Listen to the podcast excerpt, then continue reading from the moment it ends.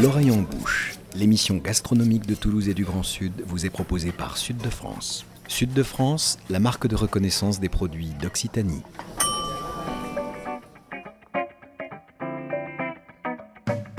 Bonjour et bienvenue dans l'oreille en bouche, l'émission gastronomique qui met Toulouse et le Grand Sud dans ses casseroles et dans vos oreilles.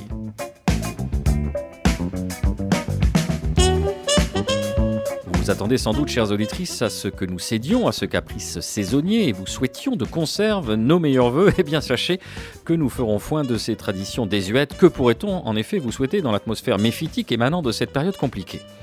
Dans ce marasme ambiant, nonobstant, éclosent ça et là des raisons d'espérer, à l'instar de lucioles facétieuses, les petites choses qui mettent notre cœur et nos papilles en joie. Ici, un boudin de canard, là, un morceau parfaitement affiné d'un trou du lauragais, marié à une miche de pain craquante, puis moelleuse, le tout accompagné d'une lampée de frileuse du clos du tubeuf. C'est rien de moins que l'un de ces petits bonheurs que nous vous enjoignons à découvrir ou redécouvrir aujourd'hui, le navet du Pardaillan, le trésor noir d'une cuisine paysanne. Pour vous accompagner dans ce cheminement gourmand et rural, le trinôme historique de l'émission vous prendra par la main pour vous emmener vers demain et sans doute un avenir radieux de réouverture des restaurants, si vous vous vaccinez bien sûr. Voici donc Michael Lecomberi, chef fanatique de chipiron à l'encre, mais traumatisé par les épinards à la crème durant l'enfance, vous apprendra à accommoder un abat délicieux et délicat. Marina Bounour, caviste pour la vie, partagera avec vous en toute intimité son coup de cœur vinesque qui vous emmènera à la découverte du vignoble de Saint-Chinian, tout proche de Pardaillan. Nicolas Rivière, enfin, journaliste patelin et barbu, vous a donc préparé une série de reportages al dente sur ce fascinant légume au nom fleurambon les mousquetaires, le navet du Pardaillan. D'ailleurs, Nicolas, si ce navet est aussi prisé des gastronomes, c'est avant tout par la singularité de son pays. Oui, un pays qui se présente euh, comme un haut plateau situé euh, à mi-chemin entre Saint-Pons de Thomière et Saint-Chinian sur le versant euh, méridional de la montagne noire, c'est-à-dire cette cordillère qui va en gros euh, du Cabardès euh, jusqu'au Salagou et qui marque un petit peu la morsure du massif central sur le pourtour méditerranéen. C'est un endroit assez étonnant, le plateau de Pardaillan, parce que lorsque vous y arrivez, depuis le Minervois ou Saint-Chinian, qui sont des pays de vignes et de garrigues très méditerranéens, vous vous retrouvez subitement en montant par les petites routes au milieu d'un paysage qui ressemble à la Haute-Loire, au nord de l'Ardèche, parfois même aux Vosges, dans certaines prairies, la végétation se couvre de chênes verts, de châtaigniers sauvages, de frênes de hêtres. Tout à coup, au-dessus du haie, vous apercevez un troupeau de bovins, ce qui est totalement inenvisageable 10 km plus bas. Bref, c'est une espèce d'enclave au perché de tours qui fait mordre la poussière à beaucoup de ces clichés qui veulent que l'Hérault ne soit qu'une plaine marécageuse. Toutes ces précisions géographiques, parce que vous le savez, les gastronomes et les becs fins sont forcément des promeneurs curieux à l'affût des chemins de traverse. Et parmi euh, les sentiers gourmands qui sont tout sauf battus, il y a bien sûr ces routes qui serpentent vers le plateau de Pardaillan et qui nous offrent une rareté du patrimoine paysan et culinaire du Haut-Languedoc. Rien ne vaut le reportage de terrain, a fortiori lorsqu'on évoque un produit intrinsèquement et intimement lié à un terroir. Nicolas, vous avez laissé traîner vos guêtres et votre micro, un zeugma de circonstance, sur la commune même de Pardaillan. Oui, à la rencontre d'Elian Robert, qui est euh, producteur de navets de Pardaillan, président de l'association Lounap de Pardaillan, qui m'attendait au bout euh, du chemin, qui grimpe donc entre ces champs euh, de navets pour arriver jusqu'à sa demeure et pour mieux m'accueillir le matin même. Il avait d'ailleurs cueilli quelques navets. C'est ça pour vous, mais comme ils sont gelés, j'ai pas pu. Ils sont encore froids. Hein. Alors voilà. ça c'est un, petit modèle. Alors on a un peu plus gros, qui est un petit peu moins noir. En fait, oui, ils sont tout froids encore. Je sais pas si vous le sentez. Ouais. Alors le, navet de Bardéen, c'est bon, c'est un navet qui est pointu, qui ressemble au navet de, l'ancien temps. C'est-à-dire c'est pas un navet rond, cylindrique et long euh, qui arrive sous serre en Hollande, tout blanc là, et insipide. Il est noir dehors, blanc à l'intérieur, il est velu, il a beaucoup de racines et de radicelles, il a une racine principale très longue. En poids, le navet moyen, il peut faire euh, il fait 150 grammes, mettons. On a des sujets qui peuvent arriver à 6, 700, 800 grammes. Donc ce navet est légèrement sucré. Il a des goûts de, des de noisettes, un petit peu de pignon. D'aucuns disent de truffes noires aussi, parce qu'il y a des truffes noires pas loin. C'est quand même un goût un petit peu difficile à définir. Hein. C'est comme si on me demandait de définir la pomme de terre, hein, si je vous le demande. Bon. Mais euh, il, a, vraiment un goût euh, de, terroir assez, assez caractéristique. Un goût de terroir assez caractéristique pour un navet qui, dans son aspect, finalement, ne diffère pas fondamentalement du, du radis noir, Nicolas. Oui, c'est très semblable. À la différence, euh, néanmoins, que le radis noir, lui, a beaucoup moins de, radicelles. Vous voyez ces espèces de très fines jambes euh, qui euh, s'enroulent à la pointe du navet de, de Pardaillan. Ce qui les distingue également, c'est aussi la gangue de terre rouge argileuse qui colle à la peau du navet de Pardaillan et qui est d'ailleurs un indice de sa reconnaissance. On peut ajouter aussi que les navets de Pardaillan les plus fins sont très semblables aussi aux salsifis frais. Alors justement, Michael, vous en avez mangé euh, du navet de Pardaillan avec un de vos amis dans les Landes? Oui. Racontez-nous un peu cette expérience. Je n'ai que mangé, je n'ai jamais cuisiné. C'est délicieux. Je ne suis pas un gros cuisinier de, de navets, déjà, et, euh, sauf des petits boules d'or, des, euh, mais c'est tout. C'est délicieux. Oui. Moi, je, trouve c'est plus le côté noisette que j'avais ressenti quand j'avais mangé. Après, le, la truffe, je ne l'ai pas senti. Non. Mika, vous nous donnerez tout à l'heure quelques astuces et tours de main pour nous régaler de salsifis. Mais pour l'heure, nous retournons à Pardaillan où Elian Robert a confié à Nicolas Rivière les différentes recettes et préparations de ce fameux navet de Pardaillan. Ici, euh, anciennement, le navet de Pardaillan ne se mangeait qu'en ragoût. C'est-à-dire que c'était soit du cochon, soit du mouton, c'est-à-dire une viande un petit peu grasse, ça tournait là-dessus. Euh, dans les années 50-60, mes prédécesseurs se sont rendus compte qu'il y avait une recette euh, phare, qu'il y encore, sont les navets au caramel. C'est-à-dire les navets de Pardéen, on les coupe comme des frites dans le, dans le sens des fibres, et dans une poêle, on met au fond d'une poêle de l'huile ou de la graisse d'oie ou de canard. On met les navets là 2-3 minutes qui se saisissent là. Ensuite on les couvre, ça les poivré, une 10-12 minutes euh, qui se confissent un peu, à, à feu doux là, qui se cuisent. Et à la fin, alors, soit on peut les manger tels que, déjà ils sont très très bons, légèrement sucrés et tout. Les gastronomes, après, à la fin, ils mettent soit du sucre en poudre, soit du miel, et pendant une minute ou deux, relance le feu pour qu'ils se caramélisent. Alors là, déjà, on est sur un délice. Et puis, les jusqu'au boutistes, ils mettent un coup de muscat de Saint-Jean de Minervois pour finir l'affaire. Alors là, c'est le, top. Mais bon, sans aller si loin, c'est vraiment. Euh, caractéristique. Comme quelqu'un ne connaît pas les navets, je conseille de, faire ça parce que ça fait l'unanimité et c'est vraiment délicieux. Alors vous avez dit il faut les couper dans le sens de la fibre, ça c'est très important. Oui, oui, euh, le navet de Pardien, si, vous le coupez en rondelles, il pleure, on l'entend, mais euh, si, on, si, penche l'oreille, on l'entend pleurer. Oui, c'est un produit qui est un peu fibreux, et, un peu fibreux, qui, qui demande d'être coupé comme ça, pour, mieux prendre les, les éléments quoi, de, de, sauce ou autre. Bien qu'il y ait des recettes que nous, faisions, que nous faisons en rondelles, parce que maintenant, il se fait beaucoup de recettes euh, très élaborées avec le navet. J'ai pu assister même moi à des, à des repas faits avec, à base de navet de du début du hors-d'œuvre à la fin, y compris euh, glace, sorbet et dessert. Il y a plus ou moins de réussite quand même dans le goût de ce genre de choses, mais en fait, euh, en accompagnement, bien entendu. Mais ça se marie à beaucoup de choses. Et dernièrement, quand je dis dernièrement, il y a 10 ans, il y a une mode qui est sur le navet cru, qu'on ne connaissait pas et qui est toute bête. Hein. Euh, comme des carottes, hein, on les mange cru râpées, c'est délicieux. Ou en, salade tiède aussi, euh, c'est-à-dire, là on les coupe en rondelles par contre, pour les avoir fait blanchir un petit peu dans cuit, quoi, on les cuit dans l'eau, et puis quand ils sont encore chaud, dans un saladier, on met de l'huile d'olive, les, les rondelles de navet, un peu de persil et des olives noires, c'est très très beau. Et bon, voilà, il y a un velouté, il y a beaucoup de, de, préparations qui se font. Et ils se marient à beaucoup de choses, donc c'est pour ça que c'est plaisant. Mais enfin, pour les fêtes, c'est quand même les navets au caramel qui ont le, le, le, qui, qui ont accompagné maintenant le chapon et compagnie. Nicolas, on comprend aisément que l'évocation de ces recettes du, navet de Pardaillan vous est inspirée. Marina, une, petite remarque, la, dernière recette, la technique qui, met en avant, ça s'appelle comment? Oui, alors en fait, il parle de navet au caramel, mais euh, techniquement, euh, on apprend ça au lycée hôtelier ou même euh, dans les livres de cuisine traditionnels. C'est ce qu'on appelle glacé à brun ou même à blanc. C'est le principe, c'est ça, c'est de mettre un peu de matière grasse, donc en règle générale du beurre, un peu de sucre on met euh, son produit, donc là, euh, à l'occasion, donc le navet, mais on peut faire ça aussi avec des radis. Moi, j'ai appris à le faire avec ça, avec des radis. Et on couvre légèrement à hauteur avec un petit peu d'eau. On met un petit papier sulfurisé avec un trou au milieu, faire une petite cheminée pour que l'eau euh, s'évapore. Et au bout d'un moment, en fait, si vous voulez, votre, voilà, votre légume va se caraméliser et va se nourrir de ce sucre et de ce beurre. Et c'est une bonne manière pour les personnes qui n'aiment pas trop les produits un peu amers, qui deviennent un peu amers à la cuisson, de leur faire manger voilà, des, produits comme ça, euh, un peu terreux et terroirs, euh, plus facilement. Tu peux le faire avec des carottes aussi. Enfin, c'est. Euh, Bien sûr, ça se fait avec des carottes, des navets, des radis. Alors il y a le glaçage à blanc et le glaçage à brun.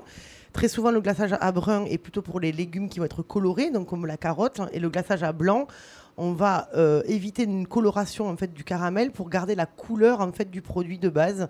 Mais euh, moi j'aime bien le glaçage à brun sur les navets ou sur les radis parce que voilà ça va leur apporter ce petit côté un peu doucereux, un peu sucré. Euh, qui, va, qui va lever un peu le produit et même si ça lui enlève un peu sa couleur. Et puis surtout si on respecte donc la hauteur du bouillon sur le, sur le légume, une fois qu'on enlève le papier, il reste plus rien et le, le légume est, parfait, parfaitement cuit. Quoi. Alors Elian Robert dans, dans ce, reportage semblait surpris qu'on puisse le, manger cru récemment. Nicolas en matière de recettes crues, donc en cru en, en, vinaigrette, qui peut s'appliquer à d'autres types, on va le dire franchement, de, de, de radis euh, l'idée euh, par exemple c'est de venir éplucher vos navets les couper en rondelles, alors soit au couteau, soit à la mandoline, de les disposer un peu euh, en corolle comme un carpaccio euh, dans une assiette. Et puis vous allez les assaisonner d'une bonne huile d'olive. Moi j'ai utilisé euh, une huile que j'utilise beaucoup pour les salades qui vient de la province de Jaén en Andalousie, qui est faite à base d'une variété qui s'appelle la piqual et qui donne des notes un peu épicées, un peu amères, qui s'accordent assez bien avec justement la douceur du navet cru un joli vinaigre de vin blanc euh, produit par La Guinelle euh, à Banyuls avec euh, une ancienne barrique de Solera du domaine Les Foulards Rouges où l'on retrouve du macabeu, du muscat, du grenage blanc. C'est un vinaigre très doux, très délicat qui, lui, à la différence de l'huile d'olive, ne va pas bousculer trop fortement ce navet. Et puis un tour de boulin à poivre, un peu de sel et vous pouvez servir.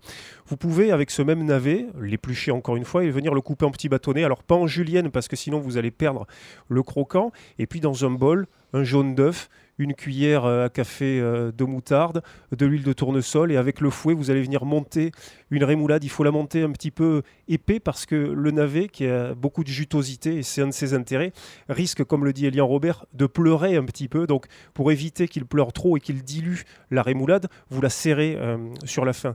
Et puis euh, ce qui est intéressant, c'est qu'on peut faire avec ces bâtonnets, on peut les assaisonner avec la vinaigrette euh, que j'ai décrite au début. C'est quelque chose de très croquant, très juteux, qui permet peut-être de découvrir le mieux le navet euh, de Pardaillan cru. Marina oui, moi c'est voilà, c'est exactement la recette que mon grand-père me faisait quand j'étais petite. C'est vrai que moi j'ai beaucoup de mal à manger du navet cuit. C'est vrai que c'est pas le, ça a une texture un peu particulière, c'est très fibreux, mais c'est vrai que voilà, j'ai des grands souvenirs où justement il laissait des gros morceaux pour avoir tout ce, ce croquant, ce jus, cette eau en fait, c'est quelque chose de très rafraîchissant avec une vinaigrette plutôt très épaisse. Alors pas aller euh, jusqu'à aller euh, sur une rémoulade, mais vraiment ce côté très moutardé avec euh, beaucoup de poivre, beaucoup d'huile, plein de sel qui va faire justement pleurer ce navet, qui va lui amener, qui va amener de, la liquéfaction un peu à la sauce. Et moi j'ai ces souvenirs là d'enfant où mon grand-père me faisait ça, et, je trouve que c'est une très belle manière de faire manger des légumes aux enfants avec du twist avec du goût, avec du peps et, euh, et beaucoup de croquants et de fraîcheur. Mais idem pour le céleri, c'est-à-dire on aurait tendance, quand on achète du céleri comme ça tout fait, il est trop fin, le, le, légume faut qu'il soit un peu plus épais, il faut qu'il ait le croquant. Le goût il y est, mais le croquant du légume, il n'y a, a, pas mieux. Et puis le poivre, vous parlez du poivre, c'est essentiel. Et juste chose très importante, c'est la fraîcheur du produit, parce que très souvent on les mange... Euh, après plusieurs jours au frigo. Et ce qui va euh, avoir comme problème, c'est que ça va devenir très spongieux et un peu mou. Et euh, du coup, le croquant n'y est plus. Ça va devenir très piquant. Alors, c'est intéressant dans ces produits d'avoir ce côté piquant, mais quand ça devient trop piquant et que la texture est un peu molle et un peu euh, caoutchouteuse, là, pour le coup, on perd le plaisir en fait de ce produit-là. Donc, la fraîcheur, c'est très important. Direction euh, la cantine, hein, dans ce que vous décrivez. C'est tout ce qu'on a détesté quand on était jeune. Complètement. Nicolas, il y a des idées d'association un, peu saugrenues dans les recettes que vous nous proposez? Oui, sur la base de la recette de, Carpaccio, j'ai imaginé franchir euh, la montagne noire et aller justement chercher le foie salé euh, du pays de l'Albigeois, de Moulin-Mage, des Monts de la Cône, etc. Et couper une fois encore des lamelles de navet de Pardaillan, couper de très fines tranches de foie salé, et puis venir assaisonner tout ça avec une vinaigrette tiède. Alors cette fois-ci, vous n'utilisez pas d'huile d'olive, plutôt une huile neutre. Vous pouvez utiliser du tournesol ou alors une huile de noisette ou de noix, un peu de vinaigre, un peu de moutarde un tour de moulin à poivre évidemment, surtout pas de sel pour ceux qui ne connaissent pas le foie salé parce que vous allez voir que là vous allez euh, partir sur, les, sur différentes salines, euh, notes salines en tout cas. Euh, voilà, et ça c'est une, une recette qui permet de faire la jonction entre le versant encore une fois méridional de la montagne noire et son versant plus septentrional qui là aussi dispose d'un patrimoine gastronomique très important. Marina Bounour. Et même du coup, voilà, à la volée, euh, je pense que c'est des genres de produits aussi qui fonctionnent très bien toujours en salade, où vous faites des, pieds de cochon, vous faites cuire entièrement désossés, que vous allez laisser refiger, vous allez trancher finement et que vous allez mélanger justement avec, ces, avec ce croquant du navet. on va avoir le côté gras du pied de cochon qui va être bien assaisonné lui aussi, qui va amener un petit peu de, douceur et de, de, gras et de, un peu de volupté. Et on va avoir cette balance voilà, entre le piquant, le croquant et le fondant du pied. Euh, toujours pareil, comme un peu une salade de museau, ce genre de choses euh, qu'on peut mettre avec des cornichons, mais là pour le coup on mettrait des navets et je pense que ça ferait une belle entrée. Alors ça, on vient de parler des recettes crues. Plus classiquement, les recettes cuites existent, et notamment les frites de pardaillan à la graisse d'oie, Nicolas Rivière. Oui, c'est une des façons les plus euh, faciles de les préparer. Alors, Elian Robert a parlé évidemment du ragoût, euh, différents ragoûts de cochon, de mouton, dans lesquels on, ajoute du, navet de pardaillan. Mais c'est vrai que les, frites coupées gros, très gros, encore une fois, pour garder le croquant, c'est une recette euh, idoine dans une poêle épaisse. Là encore, vous allez mettre de la graisse de, canard ou d'oie. Si vous avez des navets de pardon qui sont assez fins, vous les épluchez, vous ne les, retranchez pas, vous les laissez entiers, juste épluchés, vous gardez un petit peu euh, de fan. Et donc, vous les faites euh, frire de manière assez vive dans, cette poêle. à titre personnel, moi, je ne rajoute pas de sucre ni de caramel parce que les navets de pardaillan, quand ils sont de très bonne qualité, ne nécessitent pas qu'on le fasse. Ils ont ce côté un petit peu sucré naturellement. Ça se marie très bien avec le canard, avec la canette euh, aussi. Et un de mes euh, péchés mignons, mais ça c'est un souvenir d'enfance, c'était de servir ces frites de, navet à part euh, pour accompagner une daube de queue de bœuf ou une gardienne de taureau avec une sauce bien réduite. Et effectivement, on prenait, on se, saisissait de ces frites de navet de pardaillan et on venait les enrober dans cette sauce, ce jus bien réduit qui était encore une fois une sorte de Madeleine de Proust. Marina, de votre côté Non, euh, depuis tout à l'heure, on parle de pelé, mais euh, moi, je pèle aucun de mes légumes. Alors après, c'est toujours pareil, hein, tout dépend d'où ils viennent. Plusieurs euh, écoles. Toujours les laver, bien mhm. sûr, mais s'ils sont de belles factures et qu'ils ont été bien produits, moi, la peau, très sincèrement, je ne l'enlève pas. Et moi, les salades de, de, navets que me faisait mon grand-père, on gardait la peau parce qu'elle amène aussi un goût, une texture, une amertume. Donc, c'est effectivement, si vous avez voilà, des beaux légumes issus d'une d'un élevage, j'allais dire, mais d'une récolte bio ou du moins euh, respectable et respectueuse. Euh, moi, je garde la peau parce que c'est là où il y a toutes les vitamines et les meilleures choses. Donc euh, voilà. Michael, vous, c'est votre passion, ce sont les salsifis. C'est pas une passion. Michael, vous, votre absence de passion, ce sont les salsifis. non, non, j'ai jamais dit je suis passionné de salsifis. On l'a jamais entendu dire. Non, mais j'aime beaucoup le Attendez, il y a une réputation qui court sur Toulouse, on va pas se mentir. Au Rocher de la Vierge, où on enregistre présentement, on vous appelle Jean-Michel Salsifi, c'est pas pour rien. Non, j'aime bien les doigts qui collent. Quand il y a les pieds de cochon, il est salsifi, t'es content. Euh, mais moi, je le fais de deux manières différentes. Soit effectivement à la poêle avec un petit bouillon, un peu revenu au beurre. Donc, effectivement, pelé avec des gants, parce que vous allez voir, si vous avez jamais fait sous l'eau, parce que ça colle vraiment pendant un petit moment. Ça pègue. Ça pègue. Et euh, sinon, à la poêle, après, avec un peu de beurre, bouillon, papier dessus. On laisse, euh, quand il n'y a plus d'eau, c'est parfait, avec une petite volaille. On peut ajouter une petite sauce poulette dont on parlera tout à l'heure, une petite sauce qu'on a fait à côté. Ou alors, papier sulfurisé, du beurre, donc toujours pelé. On, en met, on met 4 ou 5 branches de salsifis entières. On met un peu de beurre, un peu de thym. On enroule de papier sulfurisé. On met au four. On laisse ça euh, une demi-heure, on ressort, on enlève le papier, c'est tout cuit, c'est c'est parfait. Le beurre a été absorbé, il y a le goût de thym, c'est merveilleux. Dis donc, heureusement que vous n'étiez pas passionné de salsifis. Merci Mika. Allez, après ces évocations délicieuses et gourmandes, on se fait une pause pour faire redescendre notre fringale. On revient juste après ça.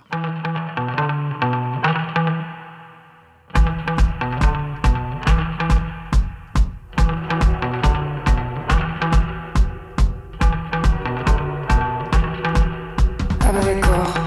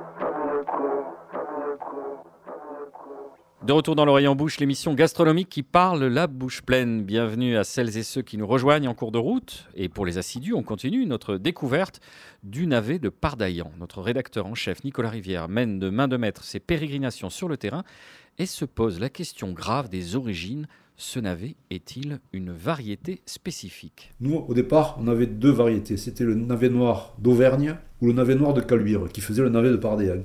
Indifféremment, indistinctement, on avait l'un ou l'autre le goût du Paradéan était le même. Ce goût de terroir, en fait, est, dominant par rapport au navet, qui n'a pas un goût très très fort. Donc ce caluire et ce navet noir d'Auvergne ont disparu du catalogue parce qu'il n'y avait pas une grosse demande. Et, nous, on a trouvé euh, un semencier encore qui en fait, mais euh, petit à petit, ça, ça disparaît. Nous avons essayé de faire des semences, seulement, la semencier, c'est un métier, il faudrait normalement, pour faire ça bien, faire ça sous serre, lâcher des abeilles, faire quelque chose qui aurait pu s'envisager si on avait été euh, beaucoup plus nombreux et si on était parti sur des projets plus actifs. La Chambre d'agriculture nous a prêté à côté de Béziers des parcelles pour faire de, la semence pour pas qu'elle soit croisée avec les semences locales.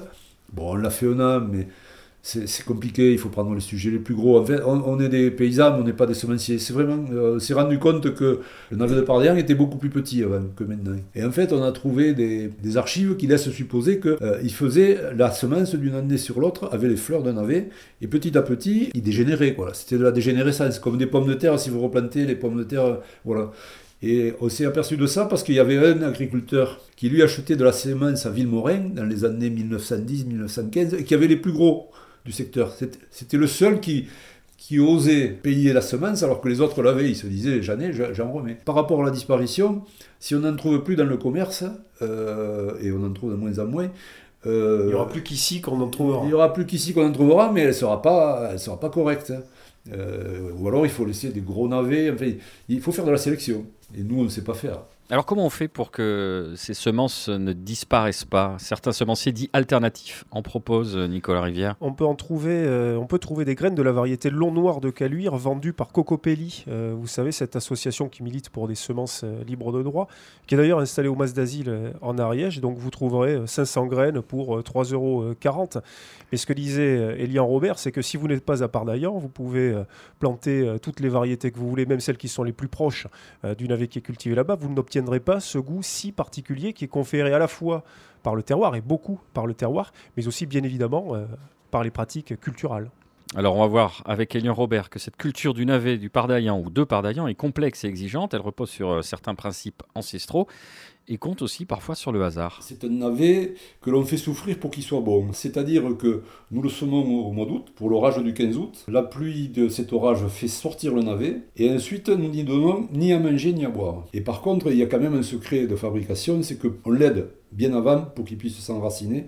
C'est-à-dire qu'on commence à faire des labours maintenant pour que les pluies de printemps se stocke dans le sol et que lui, euh, on lui facilite la tâche quand même. Chaque mois, euh, euh, pendant six mois, on fait 5-6 labours pour lui préparer le, boulot. Quoi. Parce que si, si, vraiment il a une terre comme, comme du béton, là, il, sort, bon, il n'y a rien à faire.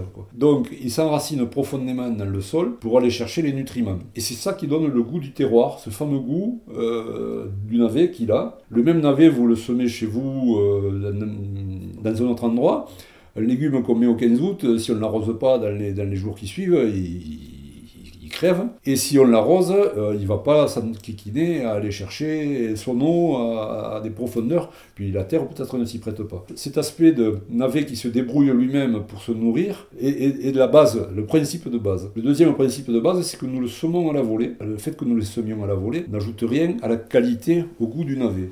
Mais ça nous permet d'échelonner la récolte pendant 3 ou 4 mois. Alors que euh, si nous les semions avec un semoir, bon, chose qu'on arriverait à faire, on n'est pas plus bête que d'autres, nous aurions des navets calibrés et qui arriveraient au même moment, euh, dans un instant T, et avec la même taille. Le fait que nous semions à la volée, nous avons sur, dans nos champs des navets de toute taille qui poussent et nous procédons par éclaircie. Ça fait que pendant trois mois, on prend les plus gros et les autres poussent à mesure. Tout l'art du, cueilleur du navet de Pardéen, c'est de choisir rapidement les gros sujets qu'il enlève et, pas écraser les, autres. Il faut un peu faire la, danseuse, faire des pointes un peu. Et les autres poussent. Et ce que euh, j'ai arraché fin octobre, sur ce même terrain, j'en arrache encore. Je vais en arracher jusqu'au 15 février. Il y en a très peu, même je crois personne, qui reproduit certainement le geste des, des semeurs anciens, parce que c'est tout un art que personne ne nous a appris. On le fait un peu euh, pifométrique. Mais disons que bonhomme Abistodénas. Abistodénas. Mais bonhomme malin, ça marche. Euh, il, faut, bon, euh, il faut répartir un, kilo de graines à l'hectare. voilà. Donc il faut cadencer, ça marche, il faut cadencer son geste. Et en fonction de la réussite, euh, ça donne plus ou moins des bons produits. Le fameux aspect pifométrique. Alors vous qui êtes attaché au maintien de certaines traditions, cette euh, survivance d'une agriculture paysanne doit vous réjouir, Nicolas Rivière, à moins que ce ne soit qu'une pratique marginale vouée à, disparaître. Ben, sur la survivance de cette agriculture, euh, il y a une explication technique, c'est que la terre très argileuse de Pardaillan, qui colle beaucoup, fait qu'il est quasiment impossible, par exemple en hiver ou dans des périodes un peu pluvieuses, aller avec des tracteurs euh, sillonner euh, les champs euh, de navets. Et puis, au-delà du, du produire lui-même, on constate que les producteurs sont attachés à des gestes culturels, culturaux, parce que c'est le maintien d'une tradition. C'est pour ça que la question de sa disparition ne m'inquiète pas vraiment. on s'aperçoit qu'ils sont fiers de leurs produits, euh, qu'ils l'apprécient, qu'ils le bichonnent, qu'ils maintiennent des traditions. Et euh, finalement, je pense que euh, s'il n'a pas disparu d'ores et déjà, il n'y a pas de raison, a priori, aujourd'hui, qu'il disparaisse, sauf si on a à nouveau un dépeuplement des campagnes de Pardaillan, comme ça a pu être le cas notamment au fil du XXe siècle. On continue avec Elian Robert et l'intervention de Delphine Glaise. Comme souvent, ce produit d'exception a été sauvé de l'oubli par quelques passionnés qui ont préservé ce fameux savoir-faire. Pardaillan, en hiver, dans les années 70, il y avait trois personnes dans le village. C'était le désert. Euh. Alors le navet de Pardère, on en avait entendu parler, on en mangeait un petit peu. Euh, il n'y avait plus rien qui, signalait sa présence. Vous seriez venu dans les années 90, ici à Pardéa, vous aviez euh, une ou deux personnes qui habitaient là à l'année et ils faisaient des navets pour leur propre consommation personnelle. Il n'y avait aucun développement. Donc peut-être qu'on aurait fini par y revenir à un moment où ça s'est passé à ce moment-là. Mais euh, c'est grâce à eux qu'on en est là au niveau de, de sa notoriété on n'y aurait pu penser, ça, ça aurait été oublié. C'est sûr que ça n'aurait pas, pas disparu, mais ça aurait été oublié certainement. Et puis on n'aurait pas eu euh, les, la génération d'avant nous pour euh, nous transmettre le savoir-faire pour la production, parce que c'est un savoir-faire. Donc euh, on aurait perdu des éléments. On aurait mis, remis peut-être des années à faire du vrai navet correctement, avec les bons, le bon travail du sol, en, sachant quand il faut le semer, comment. Enfin voilà, tout ça, ça, ça serait le savoir-faire, c'est quand même, ça fait partie du patrimoine, hein, donc euh, on, ne l'aurait plus, euh, on serait incapable de le faire. Pour nous, la jeune génération, c'est un produit euh, qu'on a envie de préserver, de conserver. Ça fait l'identité de notre village, c'est c'est la base de, c'est nos racines, c'est nos repères. Et puis oui, effectivement, je, ne je sais pas si tout le monde a forcément fait du navet parce qu'il avait de la terre à part des mais moi, je sais que dans mon cas, et, euh, et ce que faisait mon papa, c'est pareil, c'est simplement qu'on a envie de préserver euh, notre patrimoine et on a un produit qui en sort qui est, qui est ça fabuleux. Donc forcément, on a envie de, on a envie de, de, de d'en faire et de continuer. On sent euh, la fierté de, Delphine Glaise dans la perpétuation de cette tradition. Delphine Glaise, euh, euh, alias Marina Bounour. Ah oui. C'est curieux ce timbre de voix qui se ressemble. la voix est très ressemblante, effectivement. Quelle blague à part, Delphine, précisez-nous. Delphine Glaise, qui est productrice également de navets de Pardaillan. C'est pas son métier principal, mais elle fait partie de la quinzaine ou vingtaine, ou plutôt quinzaine de producteurs actuellement qui continuent chaque année de planter, de récolter des navets de, de Pardaillan. Oui, donc en parlant de cette, cette fierté, Oui, ben c'est leur blason, c'est leur, truc à eux, mais ils n'en ont pas une vision agressive ni, euh, ni rabougrie, pas du tout. Ils ont plutôt envie de, le faire partager. Ils savent qu'ils ont des quantités de production qui ne permettent pas de toute façon euh, d'abreuver euh, tous ceux qui éventuellement s'y intéresseraient.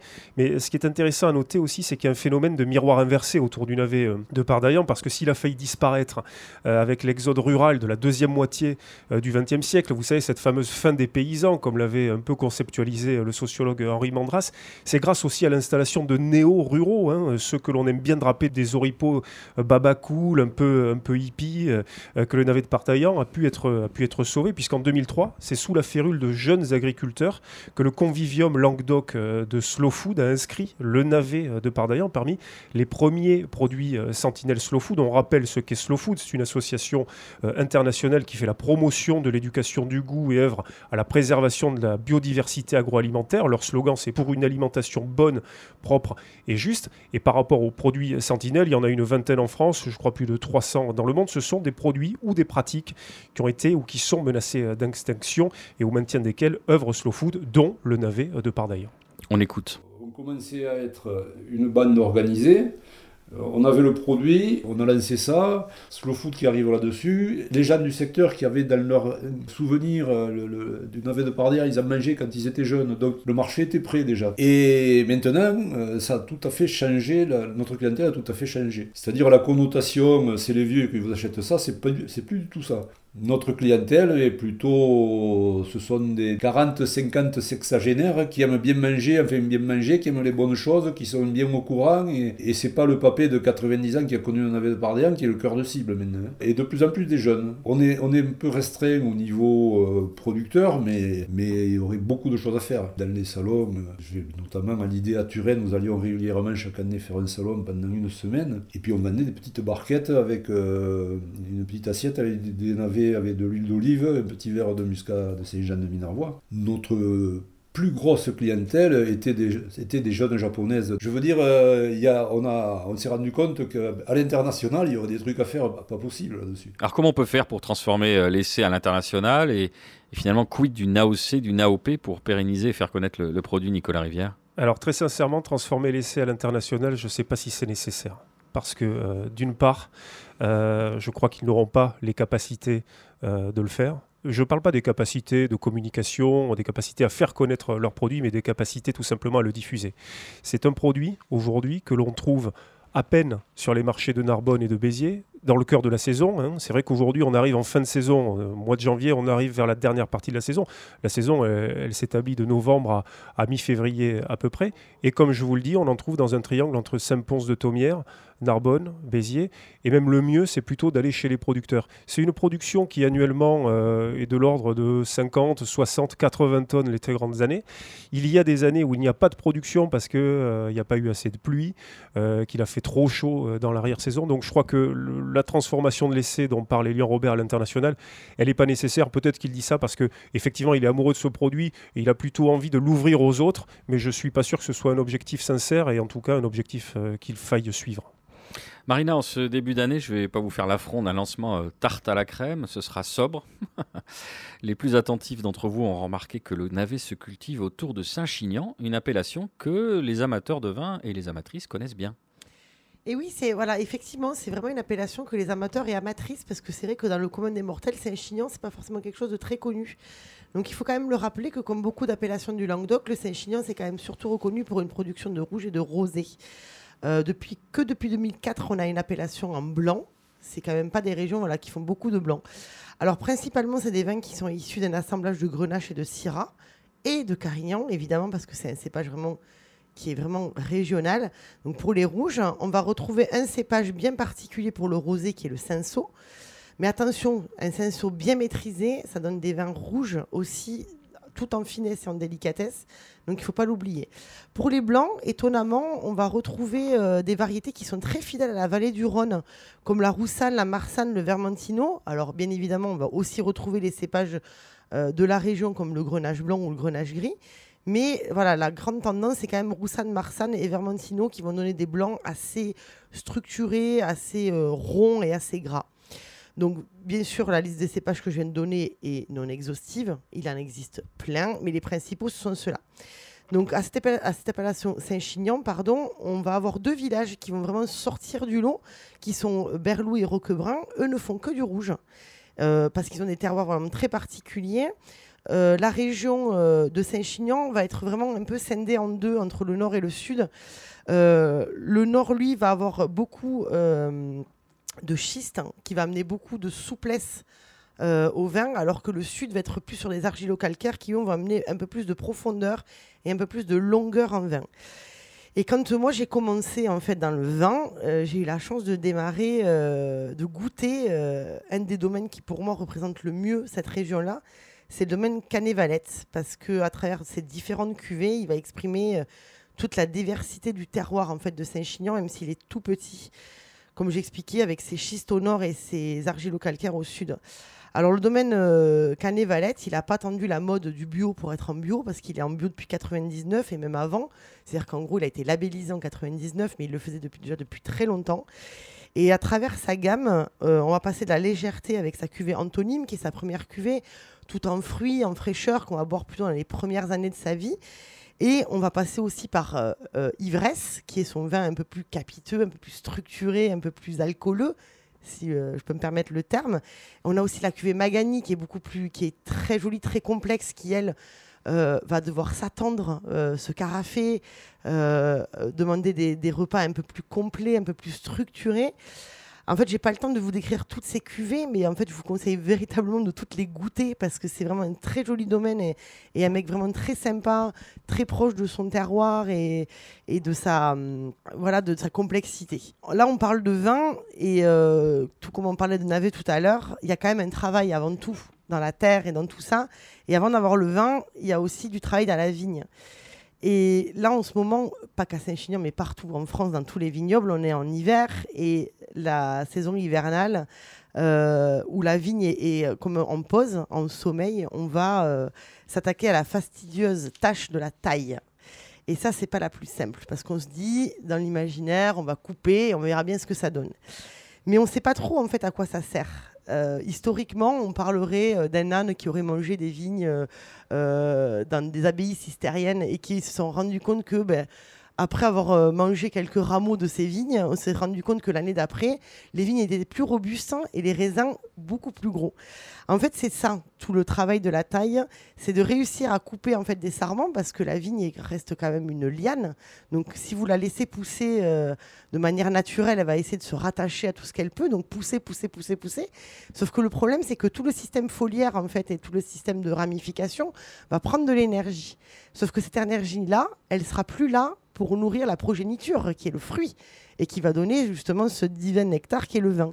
Donc voilà, la taille, elle est vraiment très importante. Alors après, elle va différer selon les terroirs et la manière dont vous allez cultiver le vin.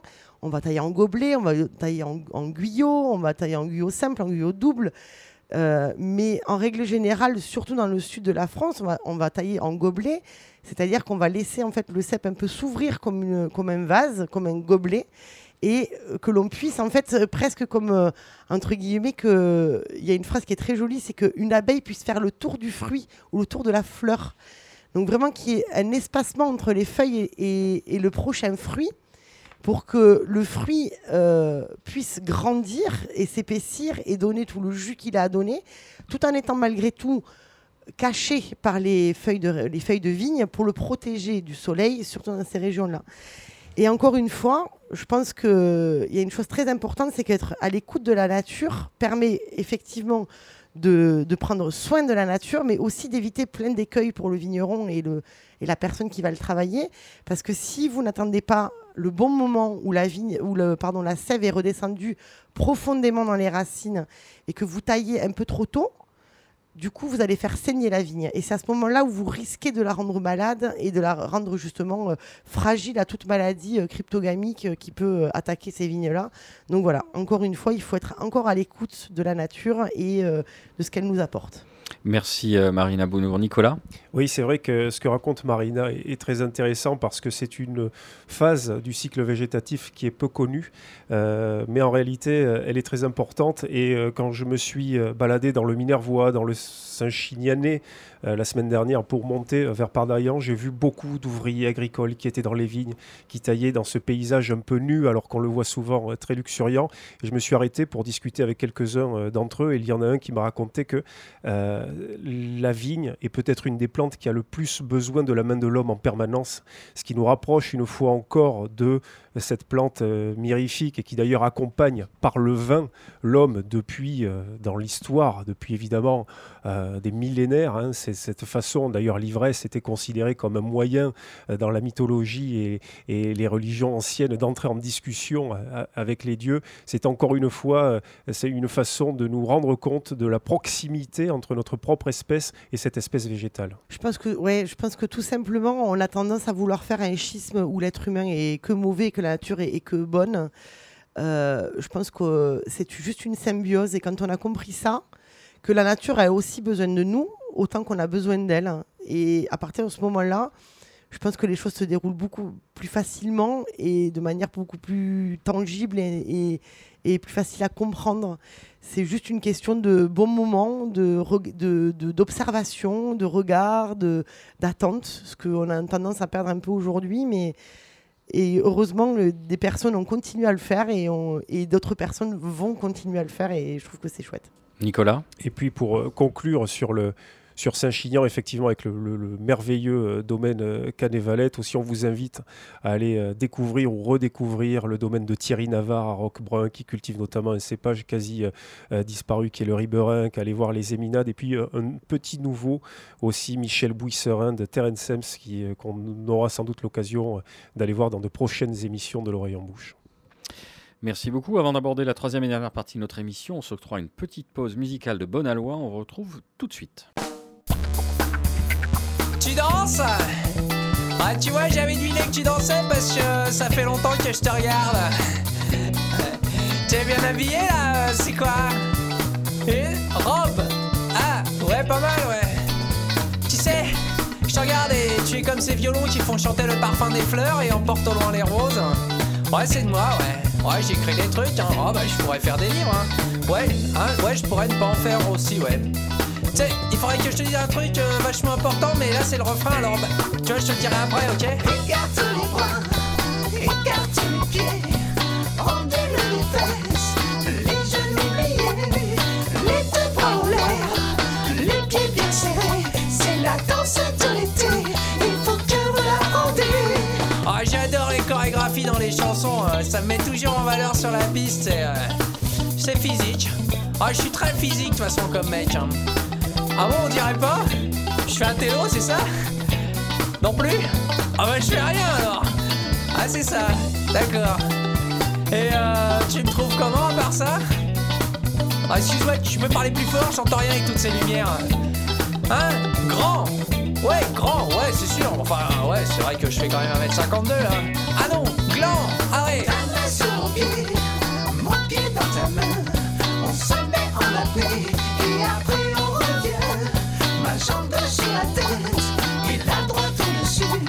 On fixe et on tourne jusqu'à ce qu'on puisse plus. Ah oh, putain, ça crève. On prend un verre À moins que tu préfères le bleu. Le bleu de mes yeux. Tu aimes l'humour? Moi j'adore. Je suis très très très drôle, hein. tu sais, tu vas te marrer avec moi. Eh, tu connais euh, l'histoire de Toto euh, qui est constipé? Ah ouais? Et euh, celle où il attrape la myxomatose Ah ouais, tu la connais aussi? Ah, c'est dommage parce que moi je connais que ces deux-là. Ah, j'ai envie de tout plaquer pour toi. Mon boulot, euh, mes collègues, euh, mon aquarium. On partirait tous les deux euh, sur une île déserte. Fort Boyard, Oléron, tu choisis. Allez, on part tout de suite, je t'emmène. Hein?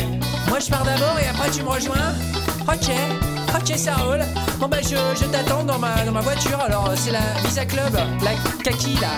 Après on se retourne, la tête en arrière et on renifle loin.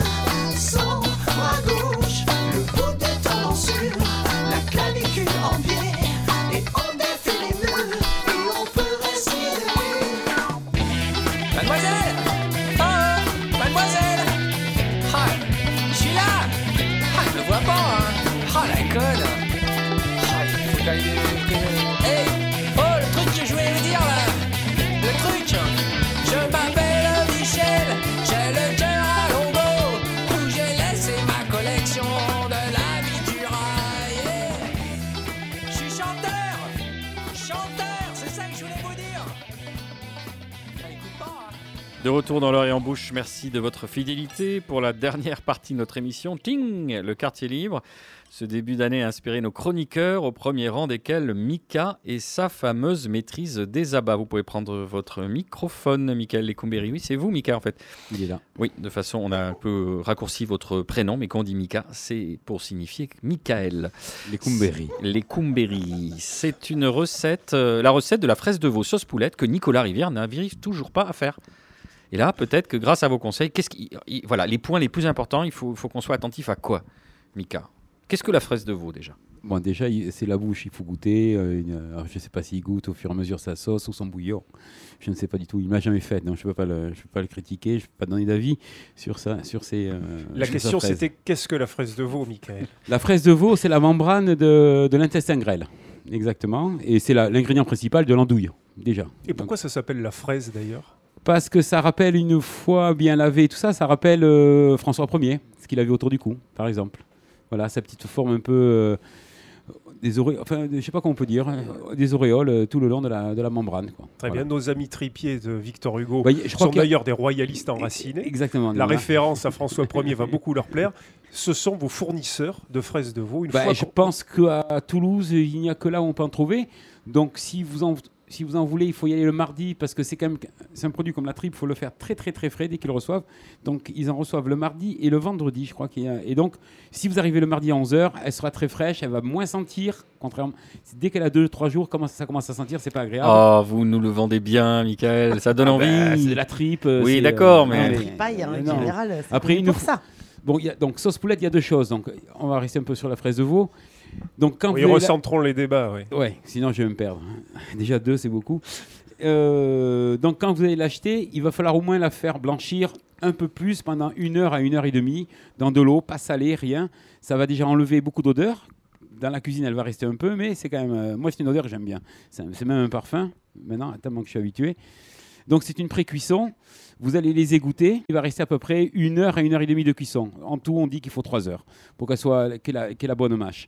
À côté, il y a la sauce poulette. Donc la sauce poulette, c'est une sauce emblématique euh, française. Escoffier disait à la poulette, parce que euh, on dit poulette parce qu'il y a deux jaunes d'œufs. Il y a des jaunes d'œufs, quoi, c'est tout. Donc euh, donc il faut un petit bouillon de volaille euh, qu'on va faire on va faire réduire. Donc c'est la réduction en fait qui va amener le liant. Exactement, quoi. Donc, une- on va faire réduire votre, votre bouillon. On va appeler ça un bouillon, si vous n'avez pas de fond. Et on va, mettre, on va remettre les petites fraises de veau qu'on aura coupées en 3-4 cm. On met un peu de lard. À côté, on va remettre un peu de bouillon dans deux jaunes d'œufs. On va bien remuer. Ces jaunes d'œufs, on va les rentrer dans, la, dans, dans le bouillon avec de la, de la crème fraîche, épaisse. On laisse réduire à peu près euh, un quart d'heure.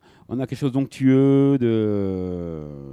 et de délicieux. Donc cette préparation de jaune d'œuf, on la met à la fin de la cuisson, on est d'accord? Au dernier moment, toujours l'œuf. Et on laisse lier en fait les dix dernières minutes, c'est le jaune d'œuf qui va amener Tout le à fait. liant à la Tout sauce. à fait. Et la réduction de- du bouillon. Merci euh, Marina de, de- de sauver la recette. Euh, Marina, vous allez nous parler d'un limou.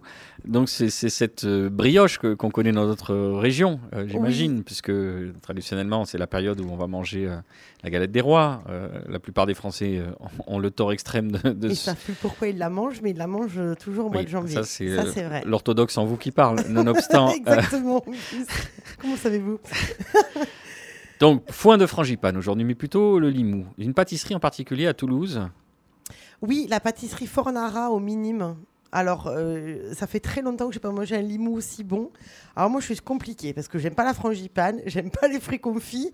Donc là, c'est vraiment le limou avec le sucre et le sucre, enfin le, le- le sucre en morceaux là, très croquant, un peu comme ce qu'on peut avoir sur les pains au lait, euh, avec cette, euh, ce, ce- ce sucre glace.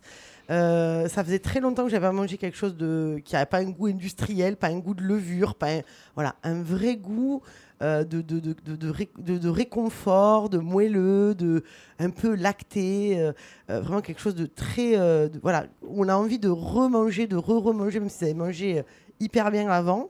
Voilà, donc pâtisserie Fornara, on se Pam tous euh, devant la bonbonnière euh, où euh, le poussin bleu avait des couronnes à 4000. Pour les Toulousains. Voilà, il n'y a pas besoin d'aller payer euh, euh, 60 balles pour, pour, pour 6 personnes. Sans dire de bêtises, je crois qu'elle a. Pour, pour, pour 6-8 personnes, elle est à 25 euros, ce qui est quand même cher, mais beaucoup moins cher que dans d'autres institutions. Et euh, en petit parallèle, hein, justement pour revenir euh, à, à Pardeillan, euh, pour accompagner cette magnifique, ce magnifique limou, il faut pas oublier quand même l'appellation Muscat de Saint-Jean-de-Minervois, qui est vraiment sur les contreforts de Pardeillan, qui est une toute petite appellation de muscat. Donc on a toujours l'idée du, muscat, voire moscatel espagnol, euh, ultra sucré euh, et un peu euh, repoussant parfois.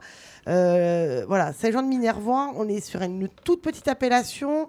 Euh, elles sont quasiment euh, toutes entourées de, murs comme des clos, comme euh, des clos bourguignons. C'est des muscats à petits grains. L'histoire voudrait qu'il y ait eu, il y a des, des- centaines d'années, un très gros orage, une énorme tempête qui aurait décimé à peu près euh, 99,9% euh, des vignes de la région, sauf trois pieds de muscat, et qui ont survécu et qui euh, ont été vinifiés, ont donné le muscat euh, euh, de Saint- de Saint-Jean-de-Minervois, et qu'on appelle le nectar des dieux. Et c'est vrai qu'il a une particularité, c'est que dû à son sol, où il est sur un, un sol calcaire, extrêmement calcaire, en fait, vraiment sur des rocailles calcaires qu'il n'y a pas ailleurs, il est vraiment sur une faille, et ça va lui donner énormément de finesse, de fraîcheur, d'acidité, qui fait que ce côté sucré du vin doux naturel, parce que c'est un vin doux naturel, tout comme un bagnoul ou un mori, va être terriblement et euh, incontestablement euh, équilibré par la fraîcheur du sol euh, sur lequel euh, les muscats poussent. Donc du coup, pour les personnes qui sont un peu allergiques aux muscats, n'est-ce pas Maurice? Moi. Ou, ou même Mika, on est vraiment sur un produit où même à l'aveugle, on, on pourrait presque se faire berner parce qu'on est vraiment sur une finesse, une fraîcheur euh, et un équilibre euh, sucre-acidité euh, assez spectaculaire. hein. Ça Donc fait voilà. très liqueur de yuzu, je trouve. Enfin, C'est- très agrume, c'est très exotique en fait. Il y a un côté un peu litchi, un peu très floral. En fait, on, on- on- on oublie presque la sucrosité pour lui, pour lui donner euh, des équilibres euh, floraux et, et- et d'agrumes, alors qu'on est quand même sur un vin doux naturel qui a quand même beaucoup de sucre. Donc c'est quand même très bien fait. Tout à fait. Mika, je suis surpris que vous n'ayez pas fait référence à la fleur de Tiaré. Je sais que vous y tenez. Je crois que c'est ça qu'il voulait faire. hein. Alors, pour être totalement clair avec vous, chères auditrices, euh, on est justement en train de déguster un muscat de Saint-Jean-de-Minervois. Et précisément, Nicolas Rivière vous nous a apporté le domaine de Montahuc en vanou naturel. Et je dois reconnaître, comme vous l'avez dit, Marina, qu'il a vaincu l'ensemble de mes préventions et que c'est tout simplement délicieux. Et puis, ce qu'il faut rajouter, c'est qu'on a parlé de Pardaillan comme euh, d'un secteur, d'une zone, d'un plateau euh, extrêmement à part. Et c'est vrai que Saint-Jean-de-Minervois, c'est aussi, à quelques kilomètres de là, un, un paysage complètement lunaire avec ses cailloux, ce sol de caillasse euh, Tout est blanc. blanche. Et c'est peut-être l'illustration du fait qu'on n'a pas besoin de, de, bouger pour voyager, parce qu'en l'espace d'une vingtaine de kilomètres, vous passez d'un univers à un autre de manière absolument euh, radicale. Et on invite tous nos auditeurs à sillonner euh, cette zone de l'Hérault, l'Hérault d'une manière générale, et puis de toute façon le Languedoc, la France, et puis tous les pays où il y a à boire et à manger. Alors avec moi, on va, pour mon quartier libre, quitter euh, très rapidement cet endroit magique pour aller du côté des États-Unis. Dans un article hilarant et très documenté de la journaliste Rachel Handler sur le site Grub Street, avez vu l'accent? On apprend qu'il y a depuis mars 2020 aux États-Unis une pénurie très inquiétante d'une variété de pâtes qu'on appelle les bucatini. Les bucatini sont un type de pâte alimentaire longue et creuse, hein, comme des spaghettis, mais qui aurait un trou au milieu, originaires traditionnellement de la région du Latium. Elles sont plus complexes à produire, justement, du fait qu'elles soient creuses avec un trou. La journaliste évoque plusieurs hypothèses expliquant cette pénurie, le fait qu'elles soient utilisées comme alternative aux pailles en plastique, le fait qu'elles soient plus chères, euh, du fait d'une extrusion particulière, et donc est moins populaire que les spaghettis, mais l'hypothèse qui tient le plus la route, c'est celle d'un complot. Elle nous rappelle que dès le 30 mars 2020, au début d'une pandémie dont les chocs d'approvisionnement rendaient tout plus difficile à obtenir, du papier toilette jusqu'aux pâtes, la Food and Drug Administration, l'entité en charge entre autres de la sécurité alimentaire aux États-Unis, a bloqué les importations de Bucatini, spécifiquement de la marque Doceco. Pourquoi? Parce que la FDA a constaté que la teneur en fer, ça c'est une exigence américaine, il faut que les pâtes contiennent du fer. La teneur en fer des bucatini de la société italienne était de 10,9 mg par livre au lieu des 13 mg par livre exigés par la FDA. Le produit en question est évidemment parfaitement sûr, il ne présente aucune menace pour le public, il est légal de le vendre dans toute l'Union européenne, mais comme la FDA prétend qu'il ne répond pas à la norme arbitraire de l'agence, celle-ci a transformé une euh, pénurie temporaire de bucatini en pénurie moins temporaire. La journaliste Rachel Handler suppose que la FDA a pris cette mesure à la demande d'un concurrent de Checo. Donc c'est quand même des histoires de mondialisation. Voilà. Encore l'illustration d'une dérive réglementaire et de pratiques concurrentielles douteuses. Mais pour le plaisir, je vous donne un extrait de l'article en question. Si vous êtes anglophone, vous pouvez aller le lire. Si vous faites bouillir le bucatini pendant 50% du temps indiqué par la boîte en le cuisinant parfaitement al dente, vous vivrez une expérience texturale comme vous n'en avez jamais vécu dans votre vie. Lorsqu'il est bien cuit, le bucatini est un vrai régal. C'est une pâte qui réagit. C'est une pâte consciente de soi. À notre époque où chaque interaction sociale humaine fait courir le risque d'une contamination, le bucatini offre une alternative, une interaction sociale avec des pâtes. Et ça, ça n'est pas rien. Marina, vous souhaitiez réagir?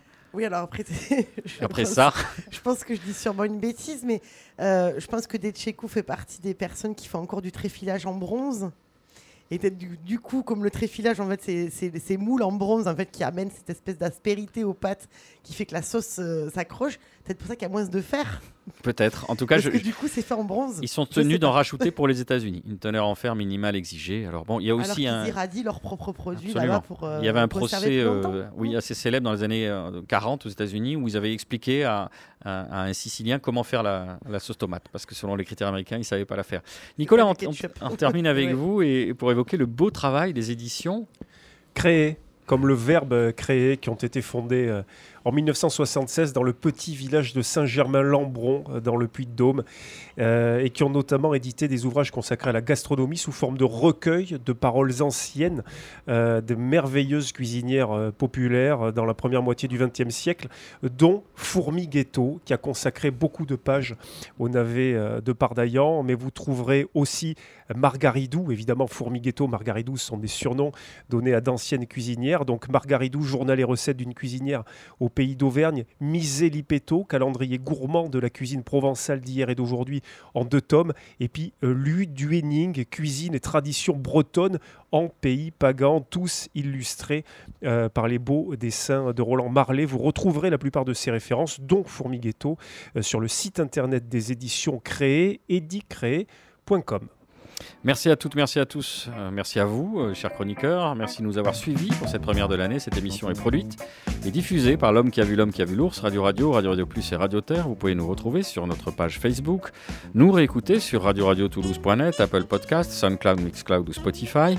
Nous sommes aussi présents sur Instagram grâce au travail assidu et acharné d'un trentenaire versé dans les arcanes du numérique. Merci d'y jeter un œil. Cela regonflera nos statistiques et son ego. Et hop, un autre Zogma au passage. On se quitte avec un proverbe au doigt les mains gelées ne trouve pas l'écuelle trop chaude. Rendez-vous dans 15 jours et d'ici là, portez-vous mieux.